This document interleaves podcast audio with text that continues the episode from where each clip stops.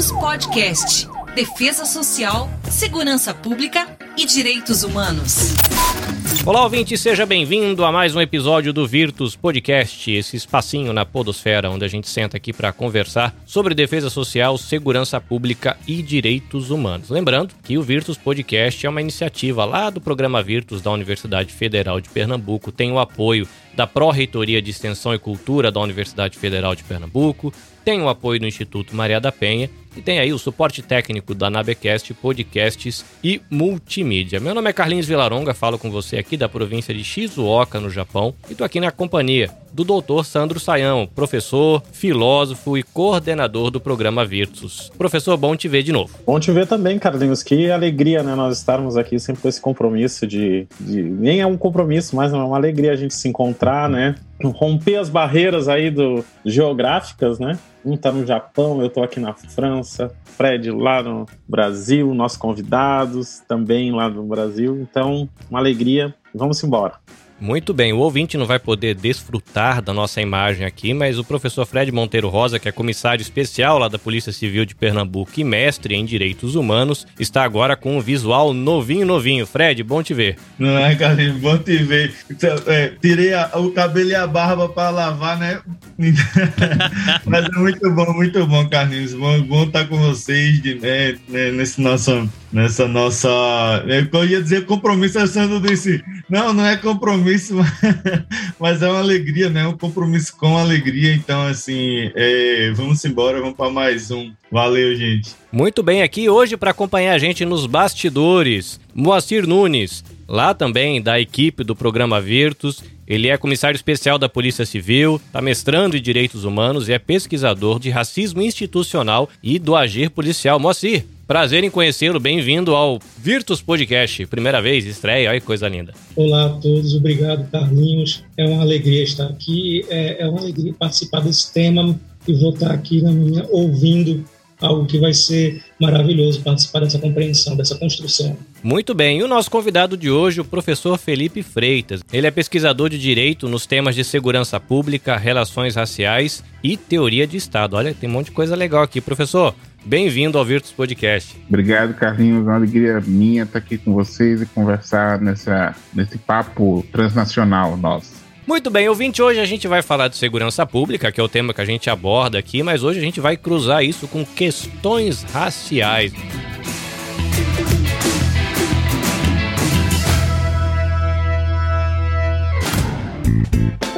Virtus, o podcast do programa Virtus da Universidade Federal de Pernambuco.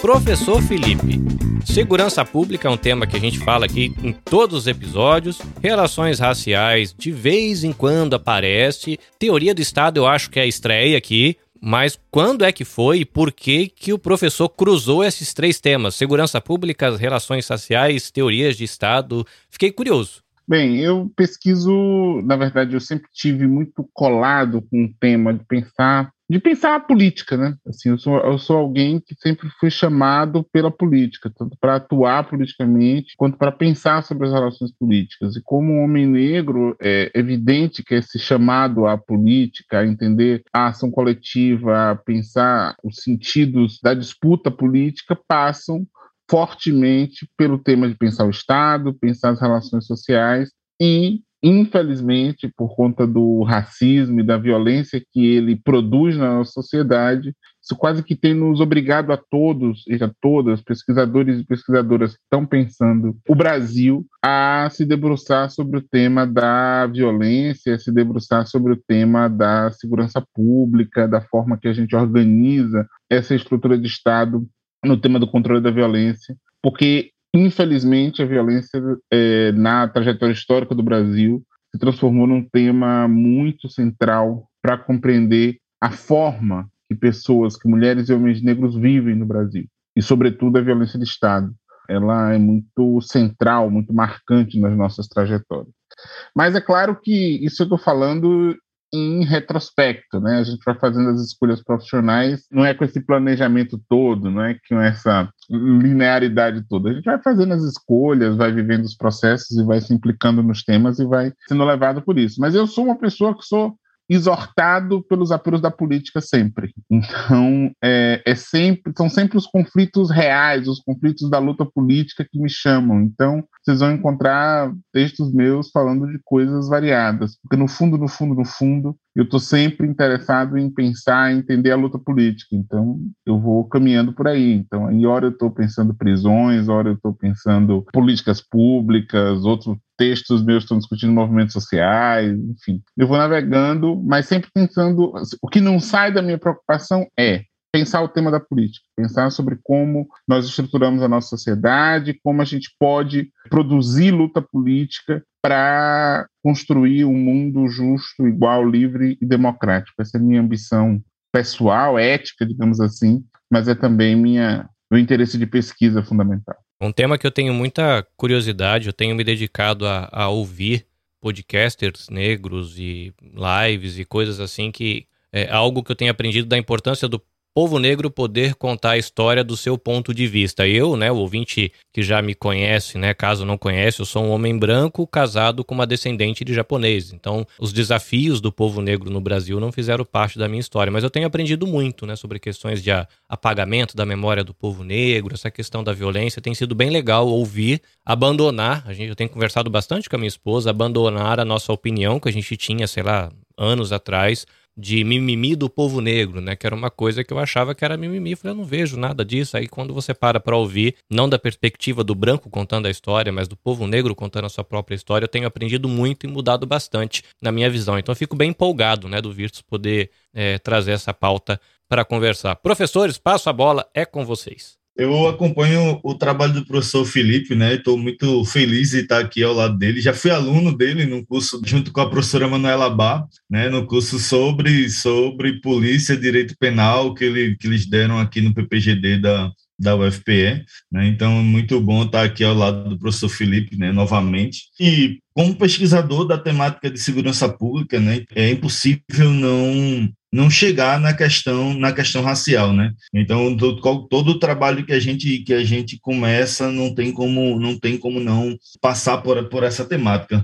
É, professor, eu queria ouvir um pouco do, do senhor, né? É, especificamente a gente sabe, né? O senhor falou agora que escreve sobre várias temáticas, né? Mas é, essa questão da ação, né, do agir policial, que eu já li vários textos do senhor a respeito. Eu queria, é, na verdade, partilhar, né, compartilhar com, com os ouvintes essa questão do agir policial e a população negra, né, e a população é, periférica e o aumento da, da, da, da violência, como é que o senhor vê essa, essa ação, essa estruturação, se é que a gente tem como dizer um porquê, né? E aí eu queria ouvir um pouco, né, da, da, da, sua, da sua pesquisa, do seu trabalho sobre essa questão.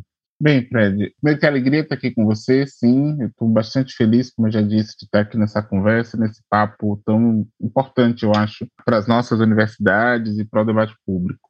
Bem, a polícia, assim como todos os, os, campos, todas as atividades profissionais, ela não está fora do mundo, ela não está fora da forma pela qual a gente estrutura a sociedade. É, se tem desigualdade no conjunto das relações sociais, essas desigualdades vão estar refletidas nas estruturas policiais e vão influenciar na forma de agir policial. Se tem preconceito, discriminação, violência no conjunto da sociedade, isso vai se manifestar também na ação policial. E o Brasil é um país racista.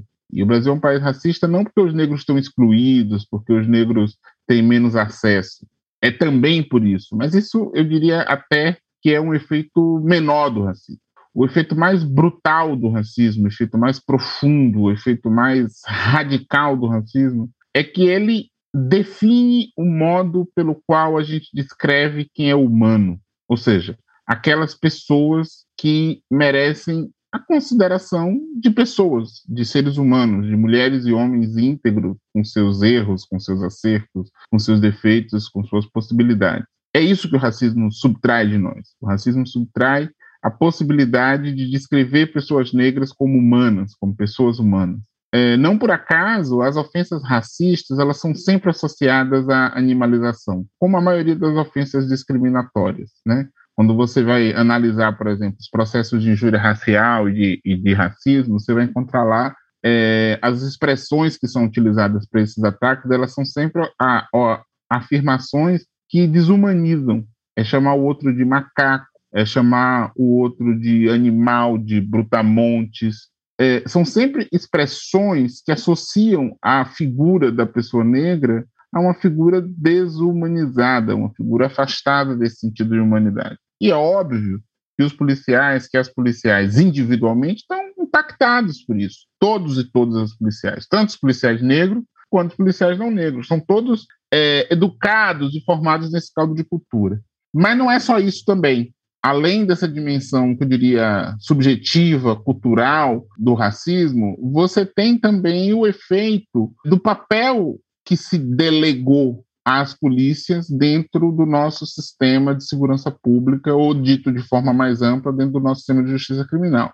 A gente pensa que o papel das polícias é, de certo modo, o papel de governar a rua, de ser a gestora, a polícia, a, as polícias acabam tendo um papel de gestora das ruas, elas vão cumprindo esse papel de forma muito ampla, de forma muito significativa porque na prática a polícia ela vai assumindo ali objetivamente o papel de fazer a primeira etapa, a primeiríssima etapa do processo de criminalização.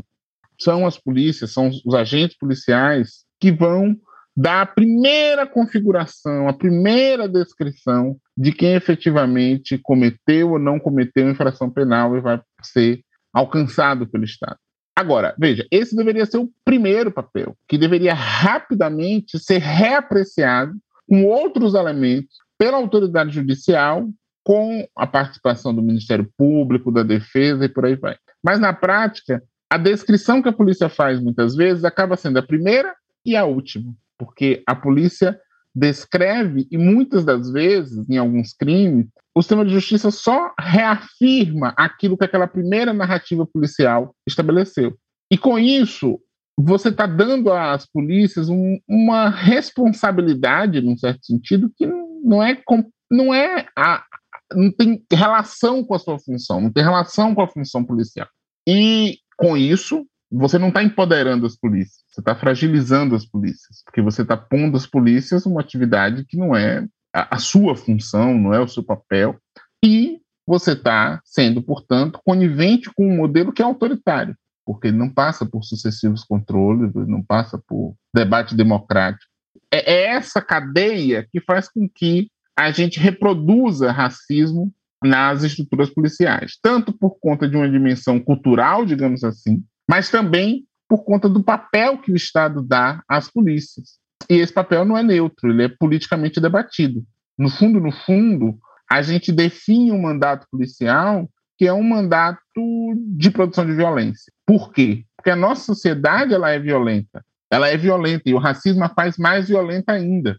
Porque a expressão bandido bom é bandido morto, ela não é uma, uma invenção recente, ela não é uma alegoria, ela é uma expressão profunda, muito profunda das nossas relações raciais e ela, das nossas relações sociais e elas e é uma expressão que reflete o pensamento de ampla circulação na nossa sociedade. É com isso que a polícia vai para a rua. É com esse é com a vigência desse mandato implícito que é produzido nas nossas relações sociais, que é chancelado pelas nossas autoridades judiciais em maior ou menor grau, e que, dentro do contexto político atual, é estimulado pelo alto poder da República. Então, essa tolerância pública com a morte, com a violência, com o extermínio, com os desaparecimentos e com as execuções marcam a sociedade brasileira de uma forma muito profunda. Se a gente fizer um exercício de ler jornais brasileiros, assim, durante uma semana, não precisa muito tempo,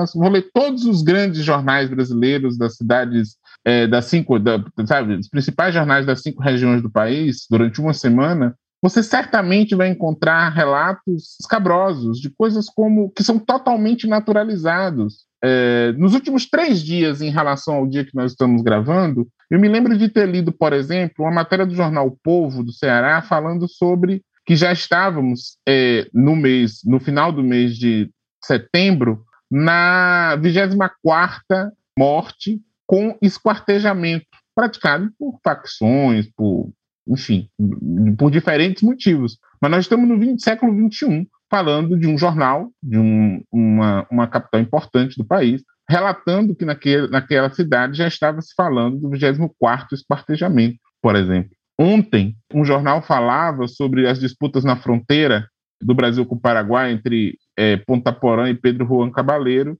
em que se falava que já passa do trigésimo caso de morte praticado por um grupo de extermínio que funciona. E a gente lê isso no jornal, estou dando dois exemplos dos últimos três dias, dos últimos três, quatro dias. E o país segue. Ou seja, como pode. E veja, eu estou falando apenas de dois exemplos que me ocorrem agora. Eu poderia falar aqui de algumas dezenas. Pode a gente ter consciência de que existem pessoas sendo mortas por esquartejamento? Existem cemitérios clandestinos sendo descobertos no Brasil sistematicamente. Existem casos de violência policial sendo gravados e transmitidos diariamente pelas redes sociais. Isso aconteceu, sei lá, com um famoso influencer essa semana e cotidianamente com dezenas de pessoas todos os dias. E nada disso tem a força de produzir uma interrupção na nossa vida social. Nada. Ou seja, nada tem capacidade de nos jogar numa crise. Por quê? Porque no fundo, no fundo, no fundo, a única coisa que é capaz de manter o Brasil funcionando é uma certa imunidade ao sofrimento negro. Se o Brasil for sensível à morte de pessoas negras, o Brasil para. Porque o que viabiliza a continuidade irresponsável e genocida desse país é a insensibilidade à dor negra. Porque a sensibilidade à dor negra significaria produzir um outro país.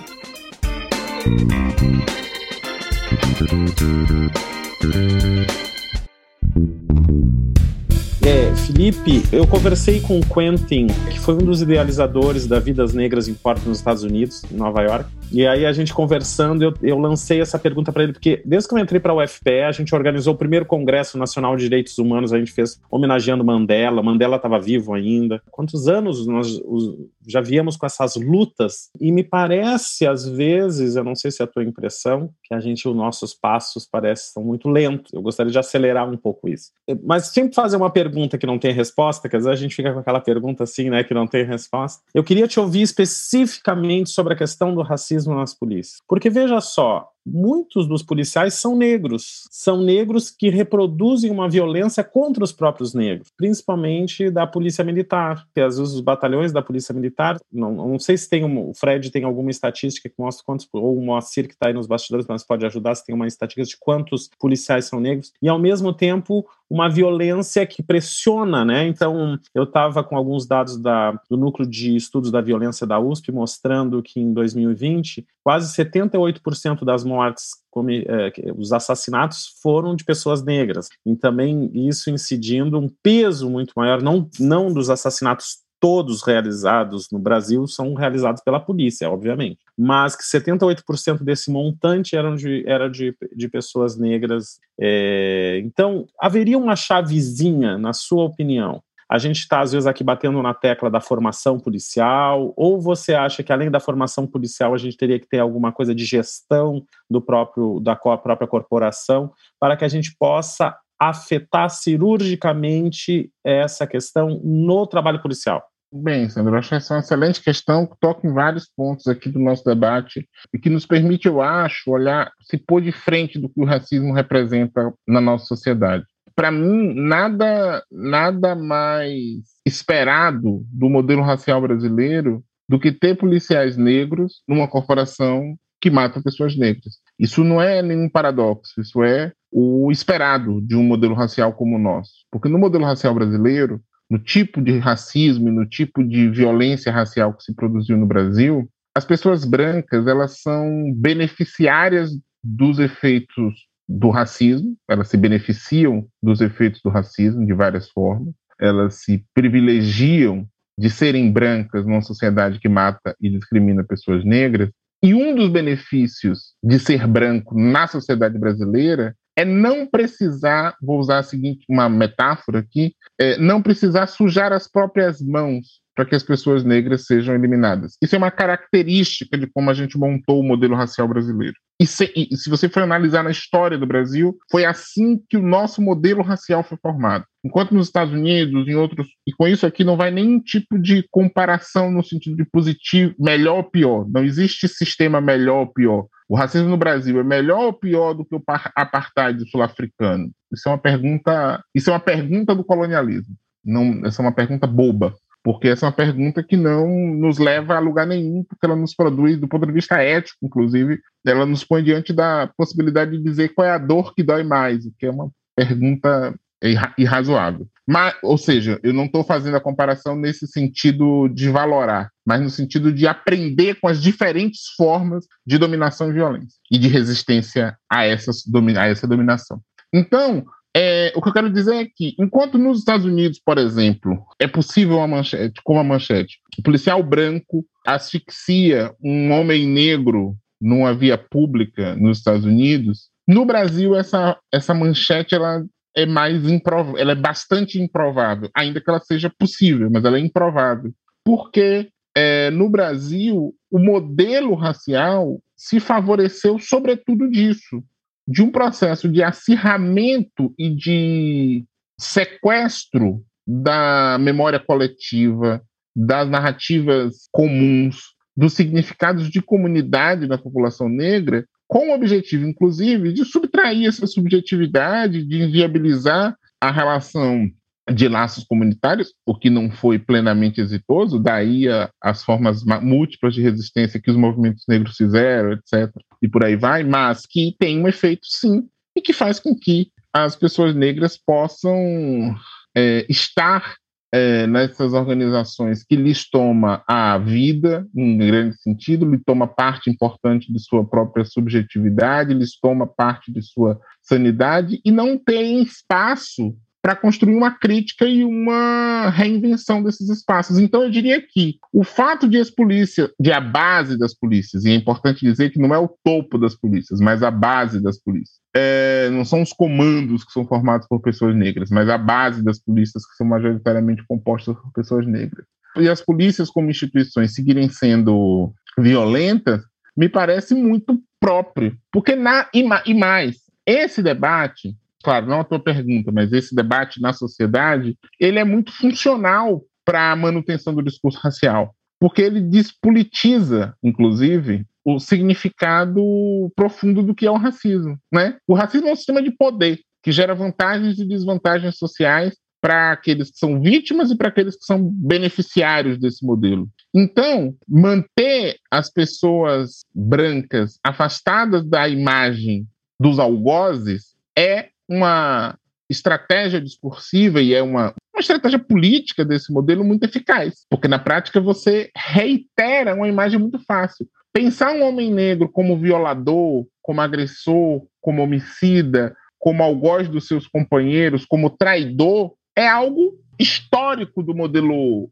colonial. Sempre foi assim, por exemplo, que a escravização se deu, a partir da reiteração dessas imagens do apagamento das imagens de solidariedade, fraternidade, comunidade que se desenvolviam nas, no, no, nos círculos negros. Ou seja, o colonialismo produziu esse duplo movimento. Por um lado, operou para apagar da nossa história as imagens de solidariedade negra. E operou simbolicamente para hiperdimensionar, hipervisibilizar e hiperdimensionar, num certo sentido, as imagens do negro violador, do negro algoz, do negro traidor da raça. Essas duas imagens combinadas, elas produzem o quê? Elas produzem uma imagem redentora para as pessoas brancas, que ficam alheios ao processo de, alheias ao processo de racialização, e são imagens aterradoras, porque são desumanizadoras, eu volto ao ponto inicial, para as pessoas negras, que seguem sendo tidas como não pessoas, como não sujeitos. E isso tudo nos impede de debater história, porque no fundo, no fundo, como é que a história se dá? Não é entre mocinhos e bandidos, mas entre sujeitos plurais, complexos, contraditórios, se relacionando. Só que esse debate ele fica inviabilizado dentro do modelo racial. Então, eu diria que a longevidade e a resistência do racismo no Brasil, essa resistência de que você fala, inclusive na tua pergunta, de dizer, olha, vários movimentos são feitos para furar o bloqueio que o racismo impôs. Mas por que, que ele resiste tanto? Por que, que o racismo é tão resistente às lutas antirracistas? Ele é resistente porque ele se vale dessa estratégia discursiva que nos impede de falar de racismo de fato, de colocar o problema sobre a mesa. Eu tenho uma expressão que não é minha, eu aprendi com Vilma Reis, de dizer o seguinte: se você tiver pessoa negra ou pessoa branca, você inclusive que nos ouve aqui, sentindo um desconforto com o debate, a gente está falando sobre racismo. Se você tivesse sentido confortável, se, se esse debate não te implica ou você não está falando com a gente, ou nós não estamos falando de racismo. Porque, por, por princípio, a gente só está falando de racismo na hora em que a gente estiver produzindo um desconforto. Porque todos e todas nós vivemos numa sociedade marcada por isso. Então, é como que, pensando de novo aqui numa imagem, é como se você tivesse uma dor numa determinada região do seu braço e alguém fosse apalpando o teu braço para localizar o lugar da dor você efetivamente só vai ter encontrado o lugar da dor quando você sentir que a, a, o aperto que a pessoa faz te incomoda. Então, no fundo, no fundo, se a gente, nessa conversa aqui, por exemplo, não estiver causando incômodo a ninguém, efetivamente a gente está apertando no lugar que não é o lugar onde está o sintoma, não é o lugar onde a pessoa está machucada. Então, efetivamente, a gente não vai estar tá falando de racismo. Porque não é possível falar é, de racismo nunca, eu, sem machucado. Eu nunca me esqueço que uma vez eu dando aula, uma, uma, um aluno disse assim: Ah, professor, pensar dói. e eu disse: Ó, oh, dói mesmo, porque a gente acessa é, estruturas dos quais no, nos causam. Quando é uma, uma educação problematizadora, né? Quando ela põe em xeque as estruturas estabelecidas, as nossas ideias é, é, estruturadas em nós, né? como arraigadas, quando a gente se desinstala disso, é quase como perder um solo firme sob os pés e, e, e transitarmos em cima de uma areia movediça. Isso causa desconforto. Mas esse, isso é fazer educação, né? Para uhum. mim, essa educação que a gente vai lá só para ficar se jogando confete uns nos outros é encontro de amigos num bar, não é, não é. O encontro educacional deveria ser exatamente esse encontro que mexe, né? Desinstala desestrutura, né? De uma maneira amorosa, né? Às vezes, Sim, às vezes claro. Não, e veja, e se qualquer processo, e eu concordo plenamente com você, qualquer processo de educação pressupõe um deslocamento, uma desorganização do que é estabelecido para a produção de novos conhecimentos, imagina um processo de educação sobre algo que diz respeito a uma vida de privilégios construída diante do rol ou uma vida de desgraças construída diante da opulência. Porque é disso que nós estamos falando como nós estamos falando de racismo. Então, uma nova camada de desconforto, digamos assim, se adiciona a essa que você coloca, que me parece corretíssima. Ou seja, se qualquer processo de pensamento profundo, crítico, reflexivo, contém em si um elemento de, de, de, de dor, de incômodo, de inquietação, Imagina um processo de conhecimento que diz respeito a olhar para trás e constatar, por exemplo, que a história que te contaram do teu país, ela é apenas e tão somente a história do, da dominação. É olhar para trás e pensar que aquilo que te parece resultado do mérito, do teu esforço individual ou da tua família, é produto da exploração de outros tantos e da pilhagem, da desumanização. Ou o contrário, ou pensar que a, a, a desassistência, o desamparo, o trauma, para tratar de expressões aqui psicanalíticas, que te assombra é, intergeracionalmente, é produto de é, processos históricos de sequestro, de eliminação, de desaparecimento. Enfim, o que eu quero dizer é isso, que são múltiplas camadas de dor e sofrimento. É,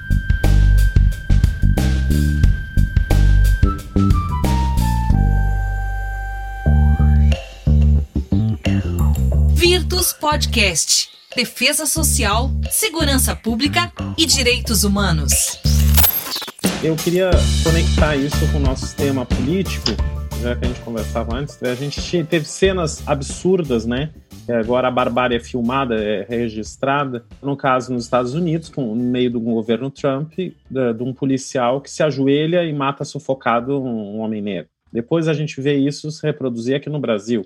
A gente já está tão habituado que a nossa memória acaba esquecendo dessas coisas que foram ontem, né? E uhum. absurdos tremendos. Qual é a conexão que tu fazes nessa questão do governo se refletindo, no caso aqui nós estamos fazendo trabalho policial, tu acha que nós estamos no meio de um contexto onde é, os governantes é, esbravejando a brutalidade, são pessoas brutas, né? Inclusive o, o que ocupa hoje no governo é, a, a, a, posição de uma secretaria de governo, né? Eu acho que é uma secretaria de governo que fala das questões raciais com, e, e dizendo que é mimimi dos negros. Então eu imagino que o cenário se tornou ainda mais escrachado agora é, tutelado pelo, por, pelos próprios representantes, né? Como tu vê essa reverberação no contexto policial ou no contexto da segurança pública? Olha, eu acho que a gente está flertando com o abismo é, nesse tema da politização das polícias e do estímulo ao autoritarismo nas corporações policiais. Veja bem, é evidente que o governo Bolsonaro não criou propriamente a violência, o autoritarismo, óbvio que não todos esses são fenômenos que se mantêm ao longo do, do, do, e por isso ele é tão resistente. Ele se mantém ao longo te, do tempo, ele, ele se reinventa e ele atravessa diferentes pactos políticos, diferentes projetos governamentais, porque ele não se alimenta somente do comando da autoridade. Ele se alimenta também daquilo que está na sociedade, que se dissemina quase que memorialmente, é, geração a geração. No entanto, é óbvio que o que o não só Bolsonaro como essa figura deplorável à frente da presidência da República, mas o bolsonarismo, e esse sim me preocupa, porque Bolsonaro é dessas figuras que foi funcional para um setor do mercado financeiro num determinado momento, para alimentar seu antipetismo, mas logo, logo é, na, a história trata de expurgar esses males. Esse não é um problema principal, isso é um problema sim, mas não é o principal problema. O principal problema é o problema do bolsonarismo, ou seja, desse fenômeno social que combina diferentes fatores que sempre tiveram presentes na sociedade brasileira, mas que encontram agora uma combinação inédita e letal de operacionalização de hiperliberalismo, é, é, ultraliberalismo é, econômico, né, financeiro, com muita corrupção, com muita violência é uma, é uma combinação assustadora do ponto de vista social. Né? É, antes de entrar propriamente no tema da polícia, só uma nota sobre os últimos dias, é, e que é muito corrupta, corrupta no sentido profundo da palavra corrupção. Olha aí o escândalo dos Panama Papers, que está sendo ocultado pela mídia, mas que revela é, como esse mercado financeiro supostamente liberal é, no fundo, no fundo, um parasita do governo. São eles e não os funcionários públicos, como disse Paulo Guedes, que são parasitas do governo, que no fundo, no fundo, se utilizam, fazem tráfico de influência e informação privilegiada. Então é com esse tipo de gente que a gente está lidando. No campo da segurança pública, eles, eles produzem um fenômeno parecido e que trai, inclusive, os operadores de segurança pública. Por exemplo, Bolsonaro foi massivamente votado pelos profissionais de segurança pública, e quando você olha para o que ele fez, você vai ver, inclusive, que ele não fez nada para valorizar a vida dessas pessoas. O governo não criou um programa de proteção à saúde mental dos profissionais de segurança pública, não valorizou uma política nacional que pudesse estruturar as carreiras e fortalecer a remuneração de forma é, completa, com, com, com previsão e, e critérios objetivos para a ascensão desses profissionais, não encaminhou nenhuma reforma estrutural das carreiras policiais, que é uma demanda histórica, sobretudo dos policiais de baixa patente, por aí vai ele, ele, ele cria um discurso que, pelo contrário, aumenta a exposição dos policiais ao risco, vulnerabiliza suas famílias, porque, no fundo, no fundo, as empurra para ilegalidades, para exposição à pressão e para o assédio de grupos paramilitares que, como as milícias, que na, na qual alguns policiais acabam se enredando e os outros policiais acabam sendo vítimas desses grupos e no fundo no fundo é, joga a polícia para o confronto. Né? Então, isso, para mim, ajuda a explicar o crescimento tanto da letalidade policial, ou seja, das mortes causadas por operações, em operações policiais, quanto das mortes da vitimização policial, ou seja, dos policiais que morrem também. E são todos eles majoritariamente negros, tanto as vítimas das polícias quanto os policiais vítimas de violência. Porque no fundo, no fundo, é aí que, que o racismo mostra sua face mais cruel, é que em qualquer dos estratos que a gente observa, os índices de vitimização e violência sobre a pessoa negra se destaca. Então é esse, eu acho, o grande risco. E um risco que vai se maximizando sem que a gente tenha no campo da política respostas à altura da ameaça que se coloca diante de nós. Né? Bolsonaro tem estimulado na politização das polícias, politização aqui no sentido de, de sequestro fisiológico das pautas policiais, sem oferecer respostas polícias, mas rendendo a sua capacidade crítica e as expondo a mais violência. Então, eu acho que é uma combinação muito assustadora, que cresce numa velocidade muito grande, com riscos significativos para a democracia e para a vida desses profissionais de segurança pública e de todas e todos nós, inclusive. Então, eu acho que é um momento mesmo de muita, muita, muita preocupação. E eu acho, infelizmente, que eu, eu tenho, não tenho dúvida de que essa posição há de ser derrotada num determinado momento, mas eu acho que até lá a gente vai passar maus bocados na sociedade, porque eu acho que o ideário, essa violência aversiva e desavergonhada, que sempre, sempre esteve entre nós, sempre esteve na sociedade brasileira, mas era que de algum modo refreada é, no espaço público, ela encontrou a sua expressão em Bolsonaro e nos seus representantes. Então eu tenho bastante, bastante preocupação mesmo e acho que as instituições têm se mostrado aquém do que nós precisávamos e deveríamos ter para frear esse autoritarismo. Eu não sou daqueles que acham que as instituições estão funcionando, que as respostas até aqui são respostas compatíveis com a violência. Não. O que mostra que é, é o que o racismo faz. Ele des desenrompe o poder, ele, ele tira qualquer freio do poder. E aí, quando ele se confronta, inclusive com outros grupos raciais, que não os negros, que são historicamente discriminados, ele vem com sua força né, incontrolável, tão típica do autoritarismo, porque racismo é autoritarismo. Né? Então, a gente não brinca com autoritarismo, autoritarismo a gente enfrenta.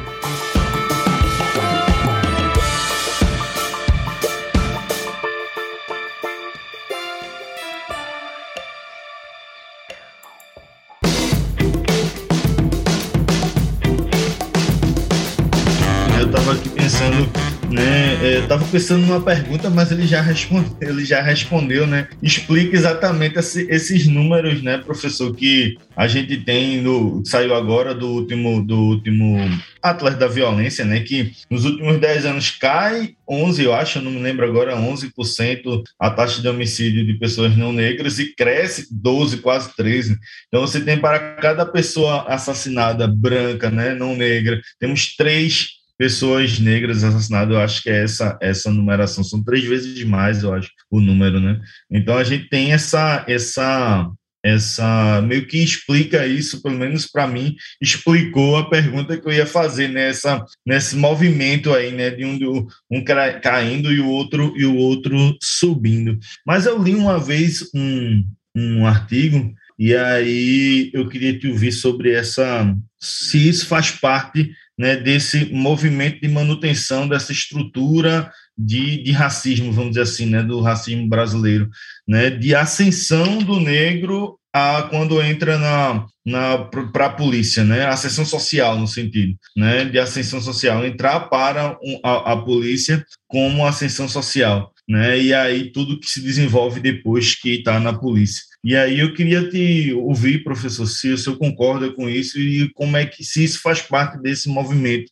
né, que o senhor estava escutando agora há pouco. Eu acho, acho estudar a história das polícias muito, muito, muito potente para a gente entender melhor os significados que a população negra atribuiu à polícia e que as pessoas negras que entraram nas carreiras policiais atribuíram a essas profissões, essa profissão. É inegável que em determinado momento um conjunto de pessoas negras foram foi sim para as polícias como forma de ascensão econômica, eu diria, não sei se social, mas econômica sem dúvida, para procurar um emprego estável, para procurar um emprego melhor remunerado, ainda que sem é, maiores níveis de sem exigir maiores níveis de escolarização, né, porque você conseguia entrar. Mas, assim, posso ser mais, posso recuar mais historicamente e falar, sei lá, da revolta da Chibata e da, da, da promessa dos negros de irem para a Marinha e serem anistiados e o que ali aconteceu, ou posso chegar nas ficar num momento histórico mais recente e falar de como as pessoas negras entraram para as corporações policiais e não necessariamente alcançaram os postos mais cobiçados em termos de visibilidade pública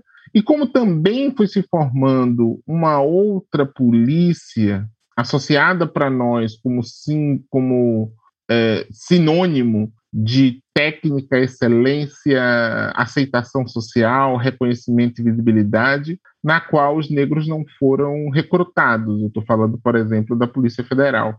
É muito interessante observar, por exemplo, é, eu não, não sei até, não é que eu não sei, não existem números muito confiáveis sobre a composição racial da Polícia Federal, mas se a gente se lembrar aqui dos policiais federais mais, mais reconhecidos, dos delegados mais famosos, a gente não vai lembrar de muitas pessoas negras. Porque, no fundo, no fundo, o racismo vai produzindo novas hierarquias na medida em que é, as pessoas negras vão produzindo inclusão. Né? Por exemplo, na medida em que as pessoas negras chegam na universidade, a gente vai começando a criar uma nova hierarquia, uma nova distinção social que vai fazendo com que o diploma universitário na mão de uma pessoa negra vai perdendo força. Depois, quando a gente tem, sei lá, pessoas negras entrando na, na pós-graduação e nos cursos como professores, você vai criando uma nova hierarquia onde tem os professores mais reconhecidos, notáveis e tal, e os professores menos prestigiados.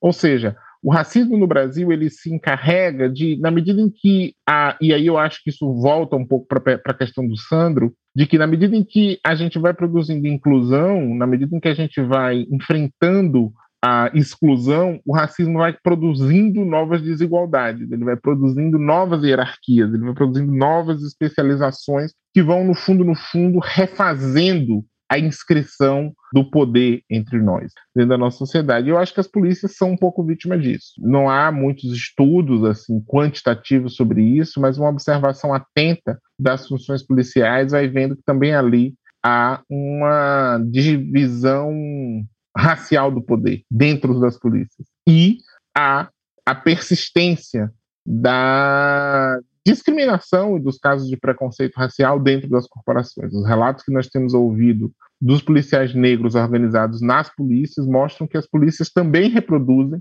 internamente esses esquemas raciais de, de violência e tal, que vem sendo enfrentado por policiais, por núcleos de policiais negros, existem alguns no Brasil bastante atuantes, alguns até muito antigos já, que vão constituindo ali formas de resistência, mas eu acho que é, as duas coisas são verdade. Tanto é verdade que a polícia, as forças policiais representaram uma, uma promessa de ascensão econômica para pessoas negras em um determinado momento, mas também que novas hierarquias vão sendo criadas nesse espaço. O Moacir está quietinho aqui, mas eu acho que é importante destacar o, o trabalho que ele vem começando agora, né, Moacir? Não sei se tu queres dar um, uma, uma contribuição, já que é o teu foco. Sim, realmente foi muito produtivo, muito interessante, inclusive ver a sintonia que eu observei em, algumas abordagens, como no agir policial. Eu estava tratando recentemente na Academia da Polícia Militar com a turma de, dos novos soldados a questão da filtragem racial, que a gente bateu muito pesado nisso para tentar orientá-los na, na questão das abordagens. E eu adicionaria aqui um ponto, que é o que, o que a gente trabalhou lá, é que a gente conseguiria muito bem identificar uma ação racista na polícia, uma, uma, um agir reproduzindo racismo, quando a gente falava de outros policiais, mas dificilmente a gente cons conseguiria imaginar a si mesmo reproduzindo o racismo. Então, eu sempre puxava para o lado deles a questão de que o racismo ele não não carece de intencionalidade. Você não precisa saber que você está propagando, está tá, trazendo uma prática racista, você não precisa nem ter a intenção. E a gente bateu muito desse lado para tentar formar policiais melhores. Então, a sintonia aí com essa questão do, do anuário de segurança pública, da, dessas estatísticas que estão sendo geradas, tudo isso ajuda muito. porque é a questão do policial que morre, do policial que mata, do policial negro. Ele, o professor Felipe foi muito pertinente em falar da, que a gente não vê policial federal negro, tanto delegado como agente, e a gente vê que quanto mais exige estudo, quanto mais exige uma base para ascensão, mais o negro é, é, afastado desses espaços de trabalho, desses espaços de estudo, mais difícil fica para o negro. Então, então é isso, realmente foi, foi muito bom. A gente vê essa divisão, né, na, em todas as polícias, na verdade, né? Quando você vai para a Polícia Civil, a composição de não delegados, né? Porque muda de acordo do estado, né? Então, é, agentes, escrivães, é, inspetores, né? Então, nos não delegados, você tem uma maioria né, negra, né? E assim como na polícia militar, a, os praças, né? Soldados, cabos. Quando você vai para delegado e para para os oficiais você, você, tem a diferença, né? É a maioria branca. Então, é exatamente aí essa, dessa, essa hierarquia de, de que onde é que você vai ocupar os espaços, né? Quem é que ocupa, que, que espaço você ocupa. É exatamente isso. Na Polícia Federal, eu não sei a estatística, mas eu, eu imagino que seja ainda mais desigual, né? Eu acho que até entre os agentes e, e que, e, que não, os não delegados, né? Isso ainda é pior por conta dessa explicação aí do, do Moacir, né? Que pegando o gancho do professor Felipe, que é um dos espaços que exige mais estudo, que exige mais, mais privilégios, né? né? O, o, o percurso, vamos dizer assim, de alcançar uhum. aquela, é, aquele cargo, né? Então é muito muito importante essa, essa esse debate, né? Essa, essa discussão com relação a isso. E aí a consequência é direta, né? né? Então quem é que está na ponta, né? Vamos dizer assim, na luta, vamos, é, é, é quem morre também, né? É uma que o professor falou então, essa reflexão é muito, muito interessante, muito importante. Né? Então, quem é que morre no final das contas? Né? né? O policial negro é o homem negro e é sempre, sempre essa volta para para o mesmo ponto né, de manutenção dessa estrutura de, de racismo.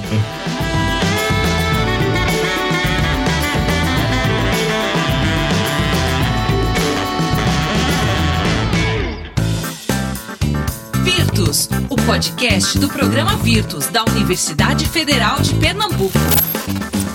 Eu acho que demarcar primeiro a, a singularidade do tema, eu acho que isso é uma importante, porque a gente aqui, Felipe, a gente tem transitado sobre tantos temas, né? A gente trabalhou aqui com sobre as questões LGBTQI+, com o pessoal lá da Renosp, então é, tem também o enfrentamento de todo esse preconceito com as questões LGBT, né, do, dos gays, lésbicas e, enfim, todos as, os elementos que cercam, né? LGBTQI+, a gente já nem, eu já nem sei mais se tem mais letra, né? Mas é, as questões da violência contra a mulher, as questões da violência contra idosos, né, contra homens e mulheres trans e por aí vai. E agora a gente falando aqui, cada um desses temas tem então uma, uma sutileza, cada um desses temas tem uma uma tônica, né? Que lhe fermenta. Né? Então, já fazendo uma propaganda, mas não é propaganda, porque esse livro meu já foi vendido, que é um livro para as crianças. Quando eu fiz o Tudo Tem Cor, livro infantil que foi para foi comprado pela Biblioteca Nacional do Cabo Verde. Foi distribuído lá em Cabo Verde, através de um acordo entre a, a a Fundação Joaquim Nabuco e o Itamaraty, onde a minha, a minha trabalho com as crianças pequenas foi, eu não queria, eu acho que eu não queria antecipar essa dor, né, que elas que com as crianças muito pequenininhas, eu quis trabalhar por uma via de dizer que nós, como nós somos plurais, né? E, e tudo tem cor e tudo tem. E, se tudo fosse de uma cor só, de cor nenhuma, como isso seria um absurdo, seria muito chato e seria muito ruim. Para trazer uma abertura para a gente poder discutir essas coisas, né? De uma metáfora, né? Falando da nossa diversidade, da nossa singularidade e que a gente tem que dar um passo evolutivo, né? Para se descolar dessa. de olhar para essas diferenças de uma maneira destrutiva, de uma maneira bélica, né? E uma maneira. uma ojeriza tudo que é diferente, né? Porque não é tudo que é diferente apenas na questão da cor da pele, mas todas as outras diferenças a gente acaba tendo uma visão destrutiva.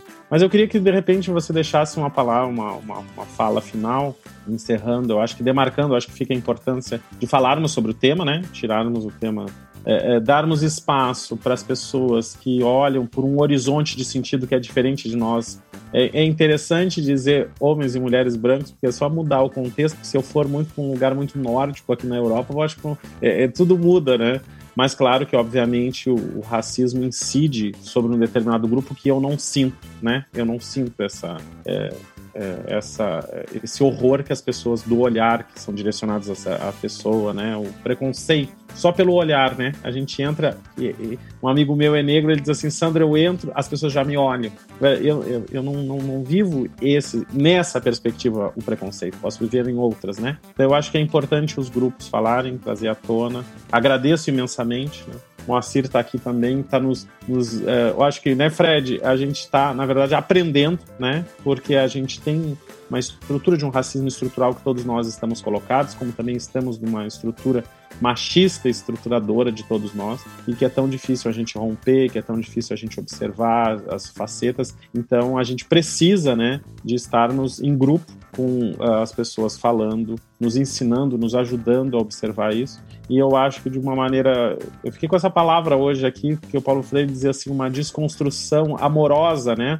No sentido uh, que venham, então, essas críticas, que venham essa problematização. Às vezes ela precisa ser dura, obviamente, mas que em certos contextos possa vir de uma maneira afetuosa, ajudando as pessoas a, a transpor esse caminho dos preconceitos, né? A observar, a se observar, a observar os seus colegas, né? então principalmente nas polícias, porque eu, eu vejo assim é, um fundo de boa intenção, mas ainda não somos perfeitos, não somos ideais e claro carregamos todas essas essas essas imperfeições aí que precisam ser elaboradas. Mas muito obrigado, Felipe. Antes de qualquer coisa, queria deixar agora espaço para ti. Obrigado, Moacir, né? Moacir tem um trabalho aí muito grande, né, nas suas mãos, ainda no mestrado, mas uh, que certamente vai ser um trabalho de vida depois do seu doutorado. E queria deixar um abraço imenso para Manuela Ávila, que é um, uma paixão, né, que já esteve aqui conosco, a professora Manuela Alves, né, que trabalha questões raciais, e também ao professor Érico, lá do meu departamento, Érico Andrade, que trabalha a questão do racismo estrutural, ao professor Rogério Salcedo, então essas pessoas todas que nos servem. E Regina Célia, né, do Instituto Maria da Penha, que é uma guerreira que quando fala só traz luz, só traz alegria para todos nós, e que uma mulher negra se reafirma de uma maneira muito positiva uh, a, a, necessidade dessa luta, né, indispensável entre nós. Muito obrigado, Felipe. Obrigado, eu agradeço, agradeço todo, todos vocês, Sandro, Carlinhos, Moacir e Fred. Agradeço por vários motivos e o principal deles é pela possibilidade, eu acho, é, de, de estabelecer uma, é, é um desconforto em nós. Assim. Acho que esse é, é, o grande motivo e a grande alegria da nossa conversa. E assim, com a expectativa muito forte de que conversas como essa produzam, desloquem o nosso olhar para as nossas relações, para as nossas posturas individuais, mas, sobretudo, para as relações de poder. Né? O racismo ele não é o produto das nossas boas ou más intenções propriamente, como disse aqui o, o Moacir, a gente não precisa ter tido intenção para ter sido racista, mas a gente é responsável pelo racismo na medida em que as escolhas que socialmente temos feito têm alimentado o racismo como característica social. O racismo não é o produto da escravidão no sentido de ele não é um resultado, um subproduto de um momento de exploração da mão de obra negra somente. Ele é isso também, mas ao mesmo tempo ele é produto das escolhas que são feitas e reiteradas desde 14 de maio de 1888, mas ele é produto das escolhas de hoje, de agora, de 2021, quando a gente segue retroalimentando as escolhas que produzem eh, violência discriminação. E, independentemente das nossas intencionalidades, é preciso que a gente pense no campo da responsabilidade. É preciso dizer que todas e todos nós somos responsáveis em algum nível pela escolha política que o nosso país é, vem fazendo de manter um modelo racial que produz mortes, sequestros, execuções e desaparecimentos. Assim, eu tenho sempre a impressão, quando leio jornais, de que nós somos. O Brasil é um grande cemitério clandestino sobre o qual é, repousa as nossas confortáveis consciências.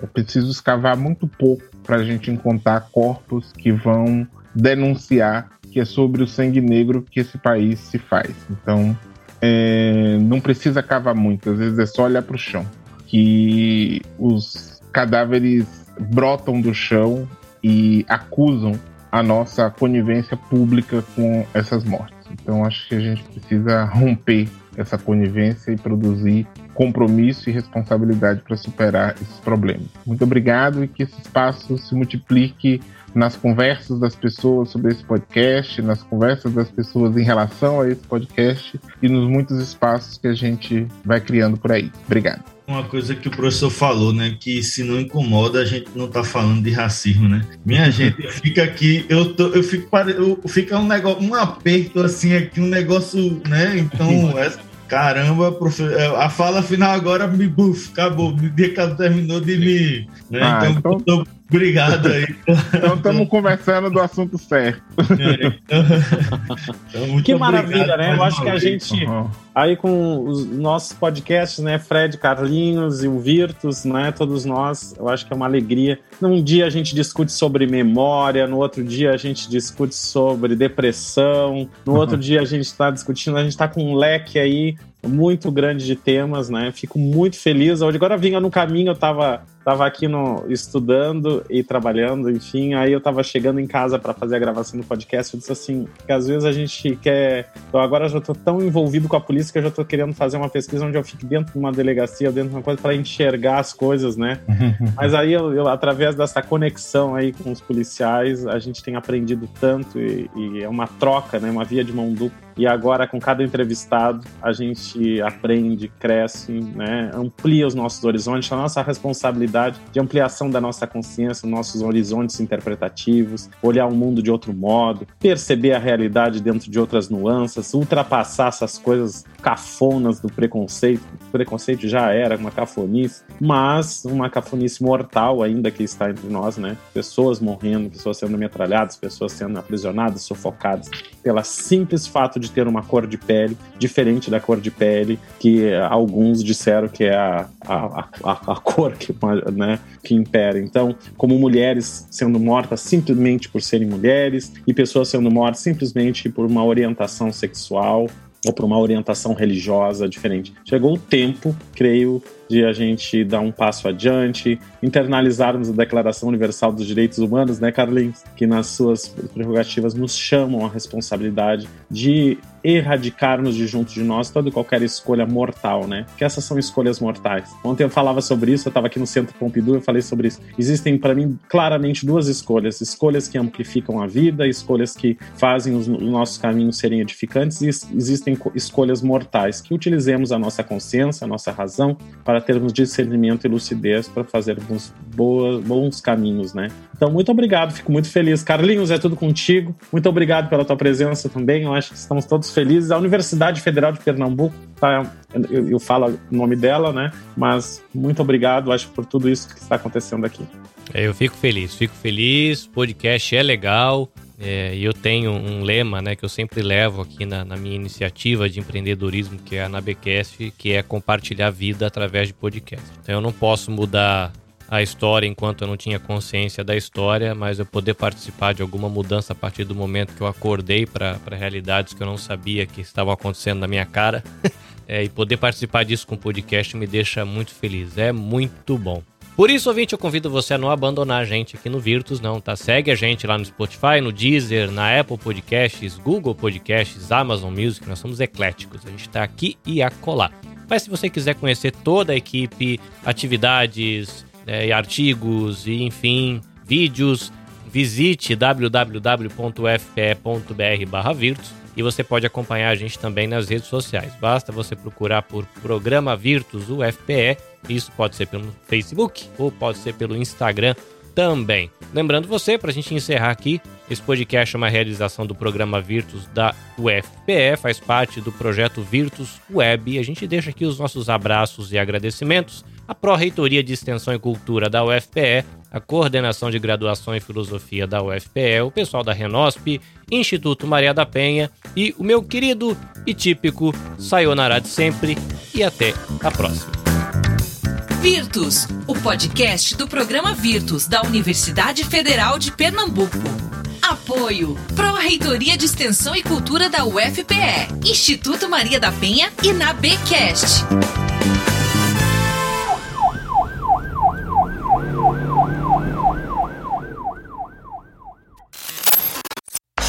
Este episódio foi editado pelo Nabecast. Saiba mais em www.nabecast.jp. Nabecast, conectando pessoas, desenvolvendo amizades, construindo parcerias e compartilhando vida através de podcasts.